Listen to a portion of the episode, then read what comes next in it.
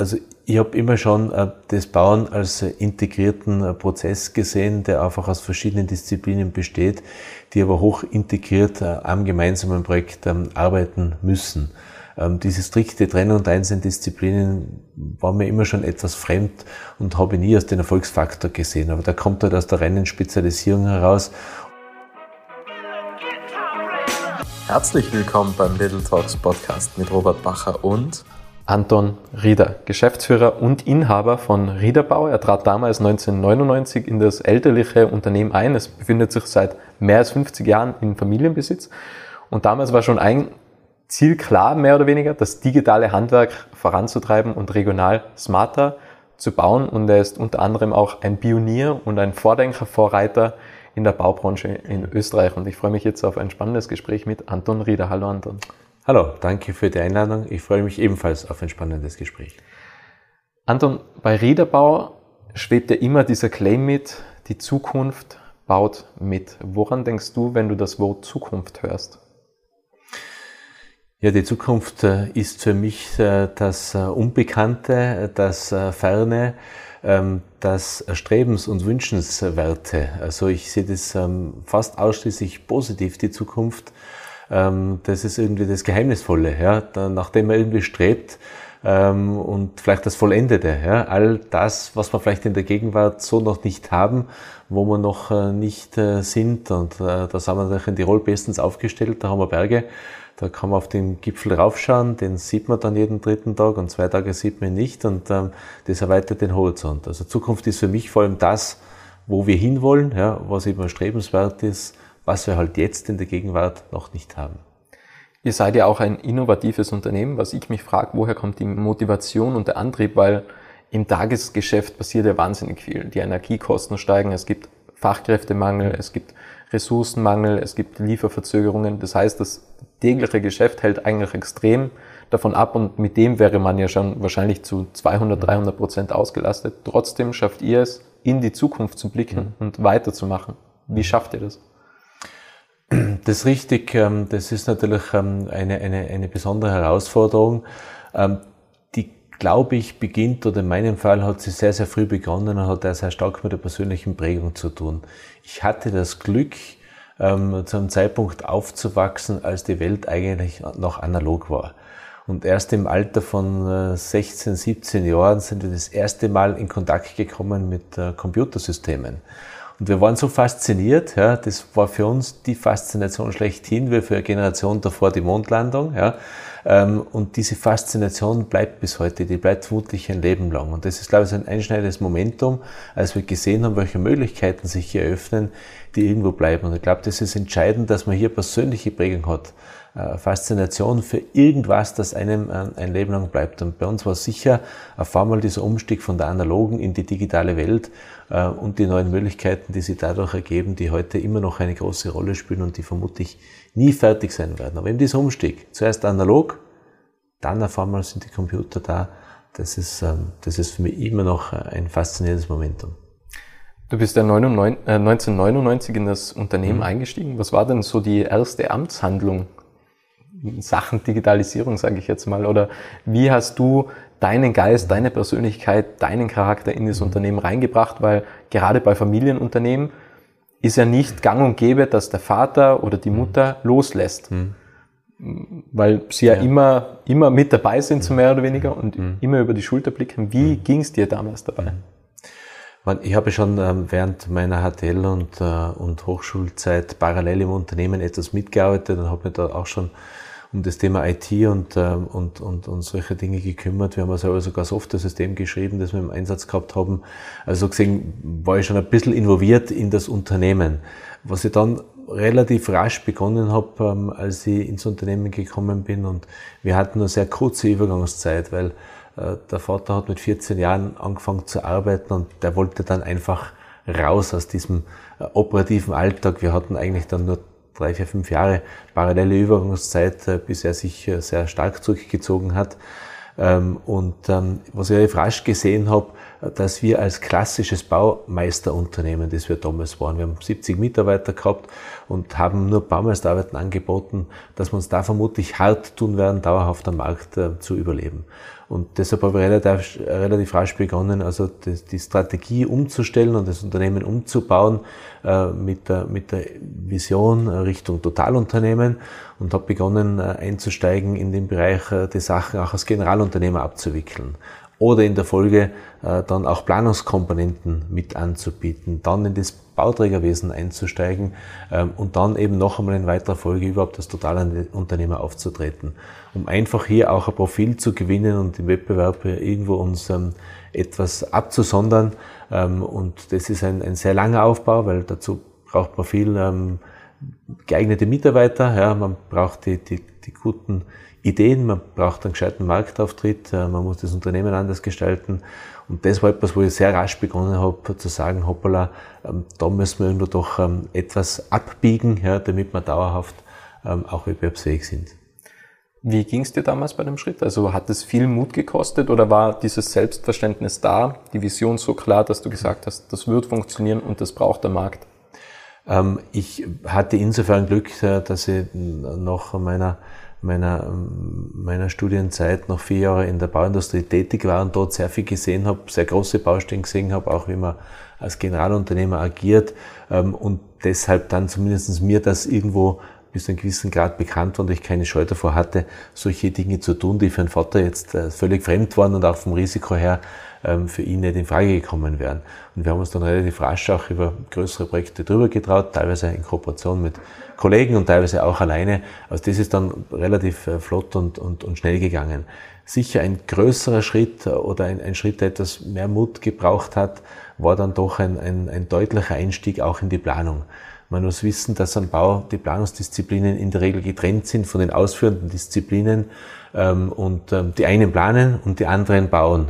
Ähm, und als wir gesagt haben, okay, wir beginnen selber ähm, uns ähm, in die Planung einzubringen und dort Mitarbeiter aufzubauen, kann man sich vorstellen, das hat natürlich nicht jeden Planenden gefreut, weil natürlich dann ihm der eine oder andere Auftrag gefehlt hat und natürlich haben uns die dann da und dort auch nicht mehr forciert äh, als ausführendes Bauunternehmen. Aber es war für mich die einzige Chance, um eben die Idee äh, umzusetzen, äh, dass man als Gesamtanbieter und Totalunternehmer auftritt.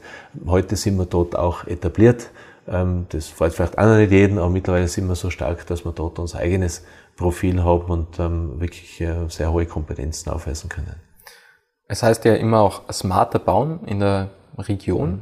Also ihr baut ja quasi mhm. im Umkreis von 50 bis 60 Kilometer, habe ich gehört. Ja. Es gibt, glaube ich, 50 ähm, Großprojekte mhm. pro Jahr und 500 Kleinprojekte ja. Mhm. mhm. ungefähr. Also wenn ich richtig informiert bin. Wie, was ist gemeint mit smarter bauen? Geht es darum, dass man einfach diese Regionalität bewahrt, weil das ist ja auch schon ein Teil der Nachhaltigkeit mhm. sozusagen? Oder was verstehst du unter smarter Bauen? Unter smarter Bauen verstehen wir eigentlich, dass es in Summe sowohl für den Bauherrn als auch für alle Baubeteiligten einfacher ist, ähm, ein Gebäude zu errichten.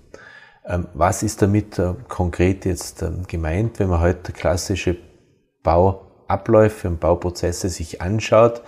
Dann haben wir extrem starke Fragmentierung. Erstens, wir bauen in der Regel Prototypen, überspitzt gesagt. Das ist nicht ganz, aber wir sagen immer, wir bauen Prototypen. Jedes Haus schaut anders aus. Ähm, zweitens, wir trennen die Disziplinen sehr stark. Eben Planung wird von Ausführung getrennt. Die Ausführung wird wieder unterteilt in einzelne Gewerke ähm, und es braucht dann irgendjemanden, der das Ganze koordiniert. Und wir sehen halt zunehmend, dass diese Ablaufprozesse an ihre Grenzen kommen, ähm, dass dort viele Fehler passieren, dass es dort kommunikative Schwächen gibt und in der Folge, dass es dann äh, zu zahlreichen Ablaufstörungen kommt, dass es zu Verschwendung kommt, ähm, dass es zu Baumängeln kommt, dass es zu Mehrkosten kommt. Äh, man kann immer wieder drüber lesen, wie das abläuft. Das hat vor allem damit zu tun, dass diese Art zu arbeiten zu einem Zeitpunkt erfunden wurde, wo das Bauen technologisch noch sehr einfach war und nicht so komplex wie heute. Jetzt kommt das so an die Grenzen. Und unser Zugang ist der, wenn wir ähm, das alles selber in der Hand haben, ja, weil wir die Planung machen, weil wir dann die ganze Ausführung abwickeln, großteils noch mit eigenem Personal. Wir haben ja mittlerweile neben unseren äh, Hochbaumitarbeitern auch Mitarbeiter im Bereich äh, der Holztechnik oder im Bereich des Trockenbaus oder äh, der Fassade oder der Malarbeiten. Also wir haben zunehmend auch eigene Mitarbeiter in den anderen Gewerken. Und wenn wir mit denen das machen nach standardisierten, standardisierten Prozessen, ähm, nach systematisierten Planungsrichtlinien und Planungsvorgaben, dann teilweise noch äh, mit vorgefertigten Teilen, dann glauben wir, dass wir am Ende zu einem smarteren Bauprozess kommen äh, und es einfach auch für den Bauherrn stressfreier und gemütlicher wird ähm, und ähm, man auch viel solider dann am Ende Kosten, Qualität und Termine ähm, dort entsprechend garantieren kann. Wann entstand diese Idee zum smarter Bauen? Ähm, also ich habe immer schon äh, das Bauen als äh, integrierten äh, Prozess gesehen, der einfach aus verschiedenen Disziplinen besteht, die aber hoch integriert am gemeinsamen Projekt ähm, arbeiten müssen. Ähm, diese strikte Trennung der einzelnen Disziplinen war mir immer schon etwas fremd und habe nie als den Erfolgsfaktor gesehen. Aber da kommt halt aus der reinen Spezialisierung heraus, um dort möglichst gut zu sein aber wenn die Anzahl der Schnittstellen äh, explodiert, und das ist beim Bauen jetzt passiert, dann wird es zunehmend zum Problem. Ja. Da bräuchte man einfach jetzt wieder breit aufgestelltere Leute und, und, und auch breit aufgestelltes Wissen. Das heißt, dieses integrierte Bauen, wo alle Fachdisziplinen dabei sind, wo das gesamte Wissen, ähm, auch das Wissen aus einem Gebäudebetrieb, aus einer Gebäudeerhaltung heraus, ähm, in, äh, schon in die Projektierung einfließen, ähm, das ist einfach das, äh, was mich immer schon bewegt hat und was ich für entscheidend halte. Weil es geht um ein gesamthaftes Projekt. Es geht ja nicht nur darum, dass die Architektur jetzt Weltklasse ist oder dass man die besten Baumaterialien dieser Welt hat, ja, oder die tollsten Grundrisse oder die schönste Einrichtung, ja, oder die teuersten Fenster. Das kann nicht Anspruch sein, ja. Wir müssen gesamthaft das beste Gebäude bauen und das muss allen Anforderungen standhalten. Äh, und wenn man das eben hochintegriert sieht, dann glaube ich, kommt man einfach drauf, ähm, dass man es anders aufsetzen sollte. Wir haben uns das im Jahr 2017 auch bei einer Skandinavienreise angeschaut, wie die das da tun und da haben wir gesehen, dass die da schon viel, viel weiter sind. Dass die von vornherein dieser integrierte Ansatz ähm, ähm, wesentlich näher liegt als bei uns. Äh, und das ist dann auch einer der Gründe, warum sie die mit Digitalisierung viel leichter tun. Weil alle digitalen Methoden, die wir jetzt am Bau irgendwo finden und die wir einsetzen, weisen auf hochintegrierte Systeme hin. Ähm, und ähm, das ist ein Punkt, wo ich gesagt habe, okay, das, das muss die Idee sein in Zukunft. Ja. Dieses ähm, Einzelkämpfertum und nicht über den Gartenzaun schauen, was der andere tut, ja, ähm, das muss irgendwo enden. Und das ist eigentlich der Zugang. Habt ihr das alles intern einfach so umgesetzt mit deiner Vision oder gab es da auch Beratung von außerhalb? Weil das ist ja ein riesen Umstellungsprozess, mhm. höchstwahrscheinlich, oder? Klar, und das geht auch schon über zwei Jahrzehnte jetzt, das geht nicht von heute auf morgen und wir sind auch noch lange nicht fertig. Natürlich ähm, haben wir immer wieder Berater mit im Boot. Ähm, wir wollen uns ähm, dann natürlich die Berater eher anhalten, erstens unseren Geist zu schärfen und unsere Ideen irgendwo auch am Boden zu bringen. Ähm, natürlich auch partiell Input bringen. Was man sich aber nicht erwarten darf von einem Berater, dass man sich selber zurücklehnt und sagt, jetzt Herr Berater, sagst du mal, wie schaut denn die Zukunft aus, was würdest du machen? Ja? Also das, glaube ich, muss von einem selber kommen.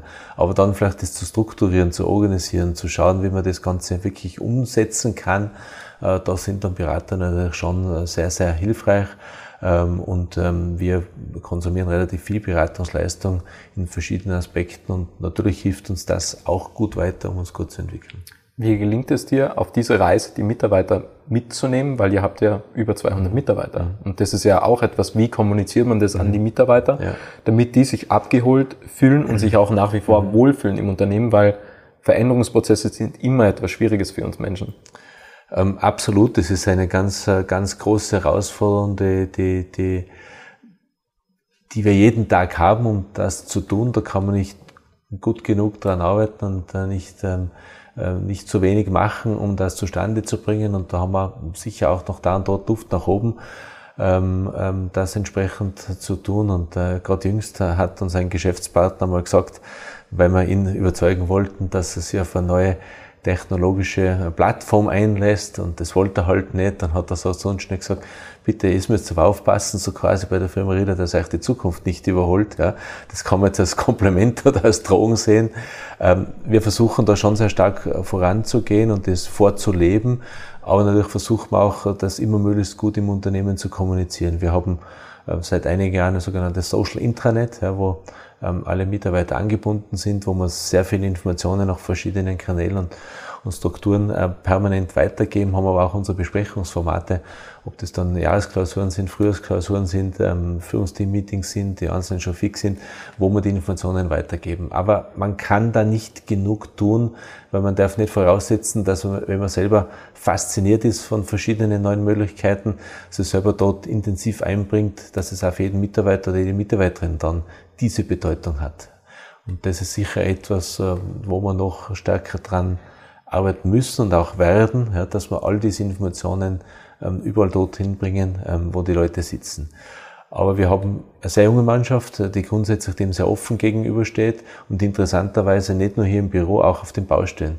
Als wir 2015 die digitale Baustelle eingeführt haben, ähm, haben wir das freiwillig gemacht. Wir wollten die Leute nicht zwingen, aber 80 Prozent der Poliervorarbeiter hat sofort mitgetan. Natürlich waren die super stolz, als das erste Mal mit dem Notebook nach Hause gekommen sind ähm, und solche Sachen. Also es gelingt dann in Summe schon schon sehr gut, ja.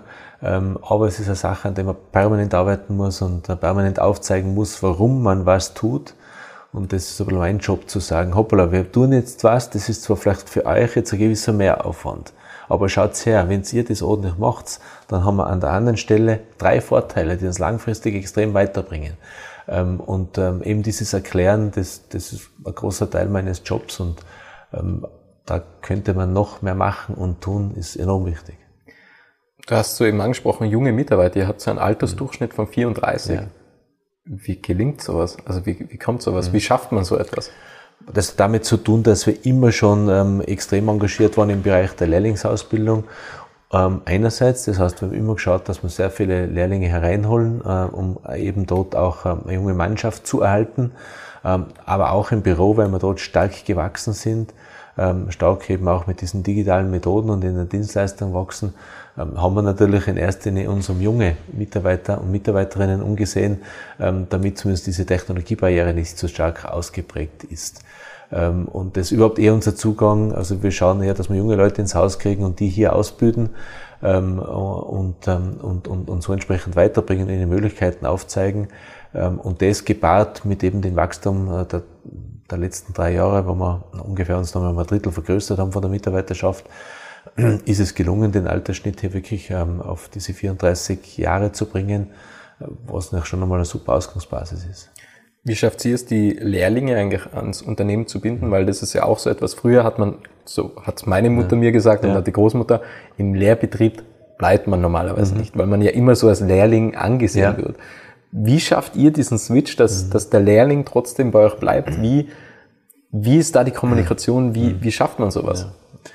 Also grundsätzlich hätte ich die Einstellung, bei uns kann jeder, der mit der Lehre beginnt, sich darauf verlassen, dass er auch bis zur Pension hier bleiben kann. Das gilt auch nach wie vor, das beeindruckt aber nicht mehr jeden jungen Menschen. Aber das war früher auch so. Ähm, klar, äh, manche junge Menschen wollen halt was anderes sehen, was anders tun. Ähm, das ist jetzt kein ganz neues Phänomen, das hat es früher auch gegeben, aber es stimmt, während früher, wenn wir drei ausgebildet haben, zwei dauerhaft im Unternehmen geblieben sind, ist es jetzt eher einer von drei, ähm, der dann dauerhaft im Unternehmen bleibt.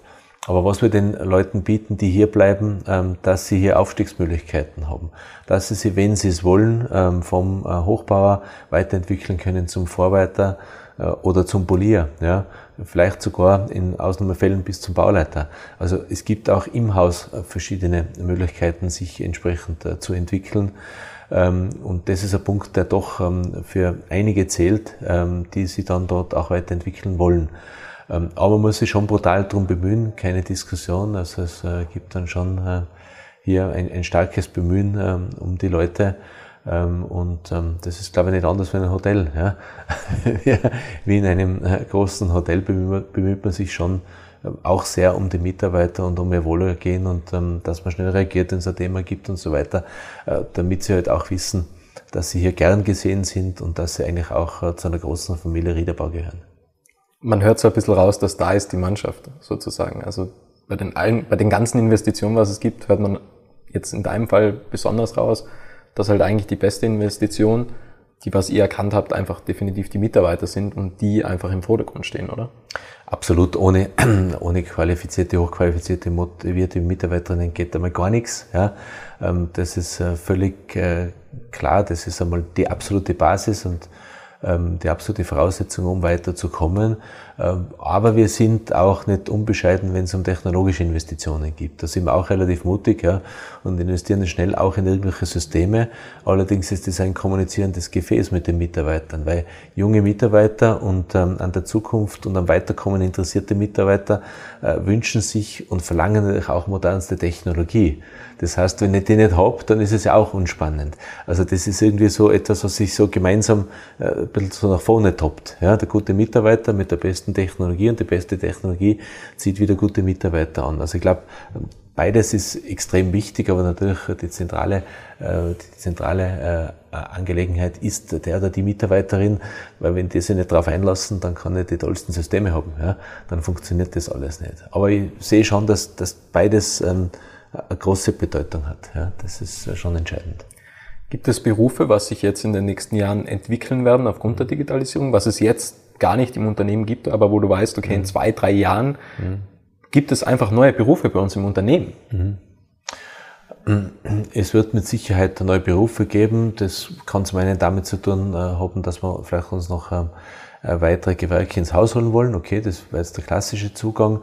Wenn man darüber redet, Berufe, die es so vielleicht gar nicht gibt, ähm, dann könnte ich mir vorstellen, ähm, oder noch gar nicht in der Baubranche gibt oder noch gar nicht im Unternehmen gibt, sagen wir es mal so, dann glaube ich, gibt es schon ein paar Aspekte, die in Zukunft eine größere Rolle spielen als heute. Zum Beispiel alles, was mit dem Thema Datenanalyse, Datenauswertung, künstliche Intelligenz zu tun hat. Ähm, da sehe ich schon ähm, äh, große Möglichkeiten auch äh, für die Baubranche, sich darum zu kümmern. Da haben wir vielleicht noch ein bisschen zu kleine Größe, um diese Datenmengen zustande zu bringen, aber wir beginnen bereits mit diesen Themen und ich denke, dass wir hier in Zukunft auch Mitarbeiter haben, die sich speziell um die Auswertung von Daten kümmern und daraus Schlüsse ziehen ähm, und äh, das dann wiederum in Verbesserung von Prozessen, äh, Produkten ähm, oder sonstigen Abläufen äh, irgendwo einbringen. Ein zweites Thema wird sein, dass man auf der Baustelle selber äh, vermutlich ähm, auch bis zu einer Teilautomatisierung kommen werden. Ähm, man forscht derzeit mit sogenannten Cobots ähm, ähm, oder teilweise auch mit äh, wirklich autonomen Robotern, die auf der Baustelle gewisse Tätigkeiten vollbringen. Ähm, und sobald das irgendwo marktreif ist, werden wir noch Leute brauchen, äh, die das irgendwie auch bedienen. Ähm, das wird wohl nicht ganz so gehen, dass die alles alleine machen. Da wird schon irgendjemand brauchen, der die einteilt, ähnlich dem Polier. Ähm, also da braucht man dann halt vielleicht irgendwo einen anderen Polier mit anderen Fähigkeiten, um das auch entsprechend bedienen zu können.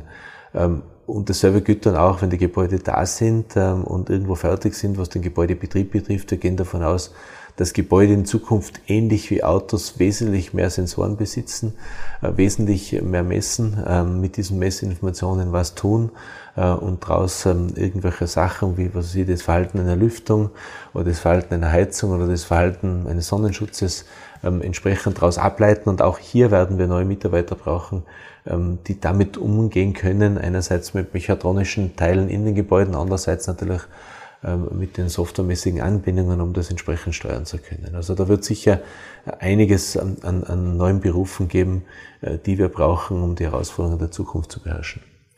Wie siehst du den Innovationsgeist in der Baubranche? Der war jahrelang, ähm, glaube ich, auf keinem guten Niveau. Seit ein paar Jahren, glaube ich, ist die Branche insgesamt aufgewacht, wiewohl unsere F&D-Quote immer noch äh, spürbar unter dem äh, einer klassischen Industrie ist. Ähm, das hat aber in einem hohen Maße auch damit zu tun, dass man eben die Dinge nicht so seriell fertigen können wie eine klassische Industrie. Die hat ja den großen Vorteil, die kann ja was toller finden und dann auf 1000 Produkte oder 100.000 Produkte oder Millionen Produkte umlegen. Das geht am Bau ja nicht so einfach. Ja. Deshalb wird die F&E-Quote im Bau vielleicht nie dort landen, wo sie heute in der, in der stationären Industrie ist. Aber sie steigt. Ja. Es ähm, gibt eine irre Aktivität. Dieses Thema Construction Deck ist in aller Munde. Es entwickeln sich momentan extrem viele Startups in diesem Bereich, weil es eben noch ein Bereich ist, wo man noch viel tun und erfinden und machen kann. Also ich glaube, wir stehen heute viel, viel besser da als vor fünf oder zehn Jahren. Aber natürlich kann es immer mehr sein. Ich glaube, die große Herausforderung ist weniger jetzt neue Dinge zu entwickeln und zu erfinden. Die große Herausforderung ist, wie kann ich das dann in ein Unternehmen integrieren und das auch dauerhaft in der tagtäglichen Arbeit produktiv und vernünftig umsetzen. Das ist fast das schwierigere Part, wie zuerst was zu erfinden. Wir machen dann immer wieder Pilotbaustellen, wo wir so neue Technologien testen und probieren und dann halt oft einmal die Erfahrung machen, ist eine gute Idee, geht in die richtige Richtung, coole Sache, Aber es gibt halt noch den und den und den Grund, warum das jetzt im praktischen Leben halt noch nicht so von Vorteil ist und warum man da noch einige Zeit braucht, bis es praktisch gut umsetzbar ist. Also ich glaube, das Umsetzen der Technologien wirklich für unsere tägliche Arbeit, das ist, glaube ich, die große Challenge, die wir in den nächsten Jahren ähm, noch ähm, irgendwo vor uns haben. Informierst du dich da selber immer wieder, was es, was es Neues am Markt gibt oder ja, absolut. Äh, ich bin nicht alleine. Es gibt auch einige Mitarbeiter, die sich dort ähm, intensiver damit auseinandersetzen. Ähm, gibt bei unserer Stabstelle neue Technologien, wo man sich mit dem auseinandersetzt. Äh, ja, das mache ich selber, indem ich relativ äh, viel mich natürlich mit äh, Fachmedien auseinandersetze, äh, im, im, Internet entsprechend schaue, was dort ist, auf verschiedenen Veranstaltungen äh, informiere ähm, und ähm, und ähm, natürlich dann ähm, auch ein bisschen beobachte, wo so insgesamt äh, dort so die, die, die ganzen Trends hingehen. Man hat aber ein bisschen ein Netzwerk unter Leuten, die eben im Construction-Bereich tätig sind. Äh, wir haben dann auch noch ein Gemeinschaftsunternehmen, das Smart Construction Austria, da sind wir sechs Mittelstandsunternehmen aus sechs verschiedenen Bundesländern, wo wir gemeinsam forschen und entwickeln. Auch die findet ein starker Austausch in der Richtung statt. Ja, wir haben da verschiedene Points, wo wir uns die Dinge holen ähm, und sich seine Gedanken macht. Man muss da sehr, sehr aufpassen, weil derzeit extrem viel parallel passiert. Ähm, man kann nicht alles machen, man muss irgendwo fokussieren und man muss dann auch sagen, das findet man gut und das findet man nicht gut. Ähm, und man muss dann, glaube ich, schon stark aussortieren. Viele der Ideen entstehen so aus Projekten heraus und einem projektbezogenen Ansatz und wir verfolgen aber tendenziell eher immer einen unternehmensbezogenen Ansatz. Also ich mag gern Lösungen, die man im gesamten Unternehmen ausrollt und die dann dauerhaft dort im Unternehmen irgendwo angewendet werden äh, und bin jetzt ein Fan von einzelnen Lösungen fürs einzelne Projekt, ja, weil die Dinge verschwinden dann oft, äh, wenn man operativ viel zu tun hat. Entstehen die Startups von den Bauunternehmen selbst oder sind das einfach Startup-Founder, die was wenig mit der Branche zu tun haben? Weil das kann ja auch sein, oder dass ja wirklich Bauunternehmen hingehen und sagen, wir haben da ein Problem entdeckt, weil im Endeffekt haben ja höchstwahrscheinlich alle dieselben Probleme oder Herausforderungen und dann quasi In-house-Startups gründen? Oder sind das einfach teilweise Startups, was wenig Bezug haben zur Baubranche? Also meine, so meiner Einschätzung nach entstehen die meisten momentan außerhalb der Bauunternehmen, aber Bauunternehmen, speziell große, beginnen sich jetzt an einzelnen Startups zu beteiligen, um die auch irgendwo bis zur Serien- oder Umsetzungsreife zu bringen. Aber entstanden ist relativ viel außerhalb der Unternehmen, was aber, glaube ich, relativ logisch ist, weil die Unternehmen natürlich ähm, extreme Operativen sind, in ihren Systemen sind und ähm, da auszubrechen ist nicht so einfach. Ja. Ähm, also das, das entsteht großteils schon, glaube ich, außerhalb ähm, der Unternehmen. Aber jetzt fällt mir auf, dass es doch vermehrt Beteiligungen an solchen Unternehmen gibt, speziell auch von großen Bauunternehmen, die sagen, die bringen uns weiter, ähm, die unterstützen wir und da schauen wir, wo dort entsprechend die Reise hingeht. Äh, wir sind, glaube ich, noch in einer Phase, in einer sehr frühen Phase, wo sehr viele, sehr viele Einzelideen entstehen, wo mir aber dann persönlich wieder dieser 360-Grad-Blick und die hohe Integration etwas abgeht. Ja, viele kümmern sich hier um einzelne Teillösungen, da gibt es ein Teilproblem, ja, aber es ist halt nur eines von tausend Problemen. Ja. Und ähm, wie lässt sich das dann insgesamt einbetten in ein gesamthaftes Unternehmen? Das fällt mir auf, verstehe es, warum die mit so Teilproblemen beginnen, damit es nur beherrschbar ist und überschaubar ist. Ähm, aber man muss sehr aufpassen, was man dann auch ins Unternehmen reinnimmt und was nicht. Also ich bin eher vom gesamthaften Ansatz überzeugt und für mich muss ich immer gesamthafte Idee haben.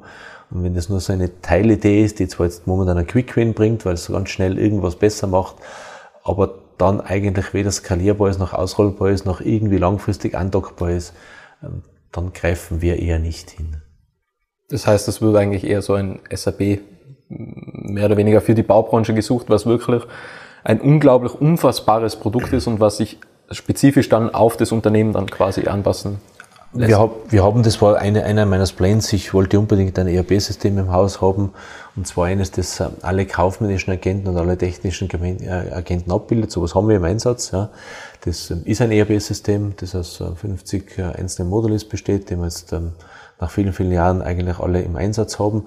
Also da sind wir Gott sei Dank recht gut bedient, was das betrifft. Das gibt es einmal weiterentwickeln zu tun.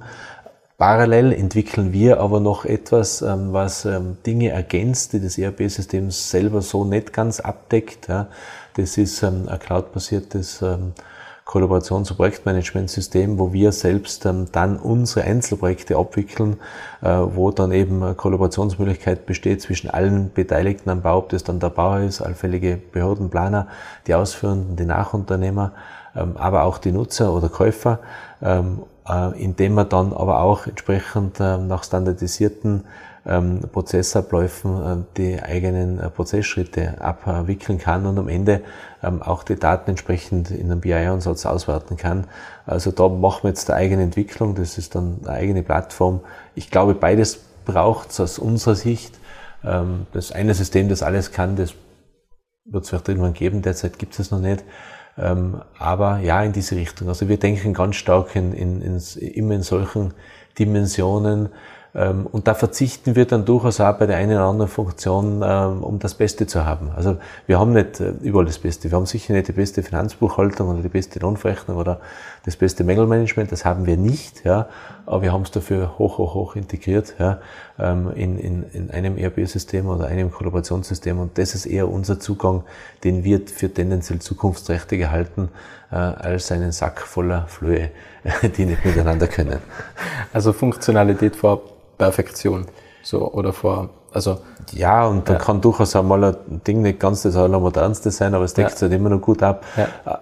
Das, das Integrative, also das Hochintegrierte, ja, das ist eigentlich für uns das ganz Entscheidende, eben wie das, dieser 360-Grad-Blick, ja, äh, dieses integrative, kollaborative, äh, interdisziplinäre Arbeiten. Das ist unser Zugang, der für uns eine große Rolle spielt und das spiegelt sich dann auch wieder in der Systemauswahl wieder.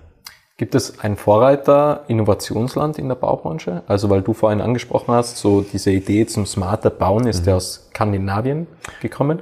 Gibt es da irgendwelche Vorreiterländer, wo du sagst, okay, die sind schon sehr, sehr weit in der Baubranche? Na, da muss man vielleicht ein bisschen äh, jetzt differenzieren, äh, was man dann äh, so als weit sieht. Ja. Wenn man jetzt das Thema technischen Anspruch und Bauqualität sieht, dann sind wir im deutschsprachigen Raum immer noch Weltmeister, wenn es um das geht. Also nirgends wird qualitativ höherwertiger und besser gebaut als im deutschsprachigen Raum auf der ganzen Welt nicht. Ähm, wenn man sagt, okay, wie digital ist die Baubranche, dann sind wir vielleicht nicht mehr ganz vorne, dann ist im Skandinavien und manche Teile im anglikanischen Raum äh, durchaus etwas weiter als bei uns, weil eben dort die Strukturen äh, dazu besser passen und damit ist das Bauen vielleicht auch etwas smarter und smoother insgesamt vom, vom ganzen Abwicklungsprozess. Ähm, und äh, wenn es vielleicht dann darum geht zu sagen, okay, und wo baut man jetzt am effektivsten und effizientesten, dann sagen wir vielleicht alles im asiatischen Raum. Aber das entspricht halt dann zum Teil auch nicht unserer Kultur. Also man kann nicht sagen, das eine Land, da blieben wir jetzt alle hin und wenn wir das so machen, dann ist das super.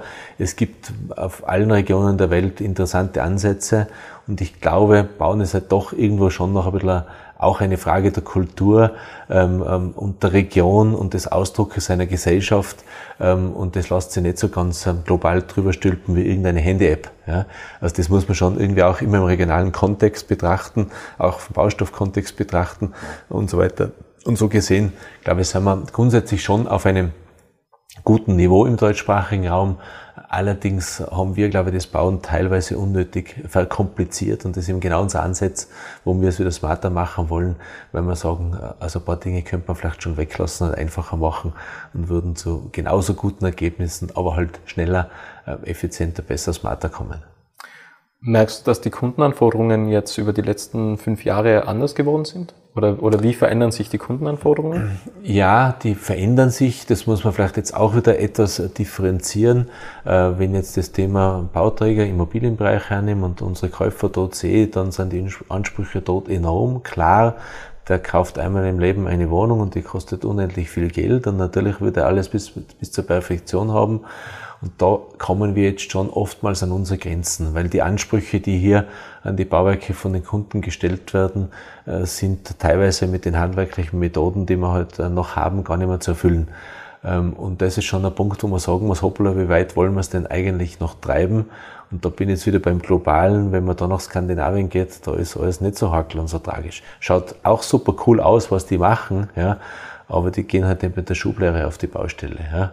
Weil wenn da halt der Sesselleisten ein bisschen ein paar Wellen hat, dann spielt es halt auch keine Rolle, ja, weil es spielt eh keine Rolle. Also dort übertreiben wir es fast teilweise im deutschsprachigen Raum. Also dort ist der Anspruch extrem gestiegen und das fordert uns enorm. Da müssen wir auch da und dort vielleicht jetzt wieder ein paar Dinge runternehmen, sonst überfordern wir dort auch unsere Mitarbeiter. Ähm, jetzt in anderen Bereichen wie im, wie im Gewerbebau und so weiter, dort ist vielleicht die Anforderung insofern gestiegen, als die, dass die Erfordernis an die Gebäude stärker gestiegen ist. Äh, sie werden digitaler, die Gebäude, sie müssen mehr, äh, mehr können, äh, sie müssen vielleicht von der Brandschutzseite besser ausgestattet sein, sie müssen von der ökologischen Seite besser ausgestattet sein. Also dort sind es eher Aspekte technologischer Natur, die dort hineingewandert sind, die durchaus Herausforderung sind, um die alle zu beherrschen und alle richtig zu machen dort spielt halt der Kostenfaktor immer noch eine große Rolle. Da geht es oftmals um das Thema Design to Cost. Also da ist nicht die, die Detailqualität das allerletzte. Da geht es eher darum, dass man wirklich dieses äh, Kostenziel unter Umständen erreicht oder halt auch alle behördlichen Auflagen gut erfüllen kann. Ja, die Anforderungen steigen enorm. Das ist etwas, was uns, glaube ich, in der Branche ähm, sicherlich extrem herausfordert, äh, um da mithalten zu können. Und ich gehe schon davon aus, dass wir da und dort äh, von den Anforderungen etwas wieder runter müssen, damit es beherrschbar bleibt und damit es handelbar bleibt. Was muss passieren, dass die Anforderungen wieder niedriger werden? Weil ihr könnt ja nicht sagen, okay, die Anforderungen sind jetzt einfach niedriger, weil das kommt ja eigentlich von Kundenseite. Könnte es da Reglementierungen oder so irgendetwas gehen? Dass man die einführt? Beides. Jetzt nehmen wir wieder Beispiel im Bauträgerbereich. Äh, dort äh, war es bis dato üblich, dass jeder Kunde Sonderwünsche in alle Richtungen äußern konnte und wir haben das versucht irgendwie umzusetzen. Da sehen wir, dass das nicht mehr handelbar ist in dieser Extremität. Äh, da werden wir von uns aus sagen, äh, gewisse Dinge gehen und andere Dinge gehen in Zukunft einfach nicht mehr. Also da sind wir selber die, die die Anforderungen irgendwo einschränken ähm, und jeder Kunde muss dann halt wissen, ob er damit umgehen kann oder nicht. Aber das verursacht so enorme Kosten und so einen Stress auf den Baustellen und solche Ablaufschwierigkeiten, dass man einfach sagen muss, da müssen wir jetzt irgendwo äh, sagen, das geht und das geht nicht. Aber in keiner Industrie kannst du dir alles auswählen. Wenn du ins Autohaus gehst, dann gibt's halt auch äh, zehn verschiedene Polsterungen und äh, nicht nur die elfte und die zwölfte. Punkt. Und also es gibt schon Dinge, wo wir selber sagen müssen, okay, da braucht es eine gewisse Selbstbeschränkung, um es zustande zu bringen. Äh, was das Regulativ betrifft, ähm, da bin ich dann immer eher skeptisch, weil da haben wir eher immer, da, da wird's ja eher immer mehr. Ja? Also da, das ist uns ja noch nie gelungen, irgendwas wieder rauszunehmen. Ja, das ist ja fast ein Ding der Unmöglichkeit in dieser Gesellschaft. Es kommt ja immer nur was obendrauf. Ähm, da glaube ich eher, äh, da braucht es dann irgendwann den Punkt, äh, wo man dann ähm, in größeren, äh, sagen wir so, in, größeren Breiten erkennt, ähm, dass das einfach ähm, in der Branche nicht mehr schaffbar ist. Wenn das dann keiner mehr kann, äh, dann wird sich dort was ändern. Aber auch das hat es in der Baugeschichte immer schon gegeben. Wenn man sich das Handwerk anschaut, viele Technologien, die wir vor 50 oder 100 Jahren hatten, die haben wir heute verlernt. Das können wir gar nicht mehr machen. Ja? Und damit verschwinden sie auch und was anderes kommt. Also das kann dann schon passieren. Ähm, aber dazu, glaube ich, braucht es wirklich flächendeckend ähm, irgendwo die Erkenntnis, das kriegen wir nicht mehr hin. Ja? Das müssen wir jetzt anders lösen. Ähm, Soweit sind wir jetzt gerade noch nicht. Jetzt leben wir damit, dass dann viel äh, falsch läuft und viele Fehler passieren ähm, äh, und äh, dass das irgendwer zu bezahlen hat, was da passiert. Aber irgendwann haben wir vielleicht Erkenntnis zu sagen, na hoppala, vielleicht haben wir es doch jetzt den Dick übertrieben, ähm, gehen wir wieder ein bisschen was raus, ja, äh, damit es wieder flächendeckender beherrschbar ist. Aber das haben wir im Schulsystem auch, oder? Wenn man an die letzte Matura denkt, dann hat man auch die Anforderungen schrittweise äh, irgendwie nach unten angepasst, damit trotz Corona möglichst viele ähm, äh, drüber springen. Ja. Ähm, ist halt so, das kann uns vielleicht auch passieren. Was war so das schönste Projekt, was du erlebt hast? Also was ist so ein, ein Projekt, was dich total fasziniert hat, vielleicht aufgrund mhm. der Architektur oder mhm. aufgrund der, der, der Vielfältigkeit mhm. des Projekts? Da gibt viele Projekte, die, die sehr toll waren, aber eines, das mich schon sehr geprägt hat, und das war relativ am Anfang, als ich in den Betrieb eingestiegen ist, war dann die Errichtung vom Innerdech Center in Kufstein.